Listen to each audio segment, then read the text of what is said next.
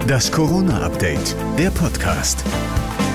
Guten Tag, es ist Dienstag, der 1. Juni und hier kommen die Corona-News, die uns bis heute Mittag 13 Uhr erreicht haben. Ich bin José Nachsiandi. So langsam stabilisiert sich die Lage. Das Robert Koch Institut hat die Gefahrenlage für Deutschland offiziell heruntergestuft von sehr hoch auf hoch. Aktuell liegt die 7-Tages-Inzidenz bundesweit bei 35,2.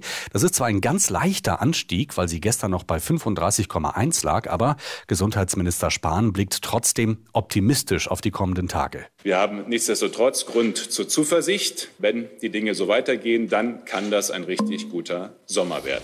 Die Schulen haben jetzt den zweiten Tag in Folge in Vollpräsenz geöffnet und schon wird darüber diskutiert, ob und wann man sie wieder schließen sollte. Die Frage von Schulschließungen sollte nach Ansicht des Lehrerverbandes auch im neuen Schuljahr weiter an die Inzidenz gekoppelt werden.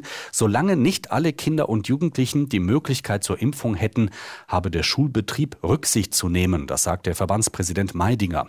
Überhaupt wird auch unter den Eltern sehr stark darüber diskutiert, ob die jetzigen Schulöffnungen zur richtigen Zeit kommen. Und das ist das Top-Thema in unserem Podcast Corona und jetzt. Gibt's ab morgen früh ganz frisch auf unserer Homepage und überall dort, wo es Podcasts gibt.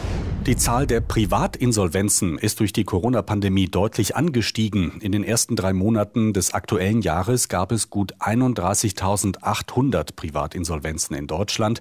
Und das sind nach Angaben der Wirtschaftsauskunft TAI Griffbürgel knapp 57 Prozent mehr als im gleichen Zeitraum des Vorjahres.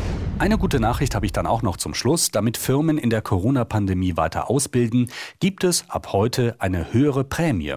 Unternehmen mit bis zu 499 Mitarbeitern erhalten pro Azubi bis zu 6000 Euro. Das ist doppelt so viel wie bisher.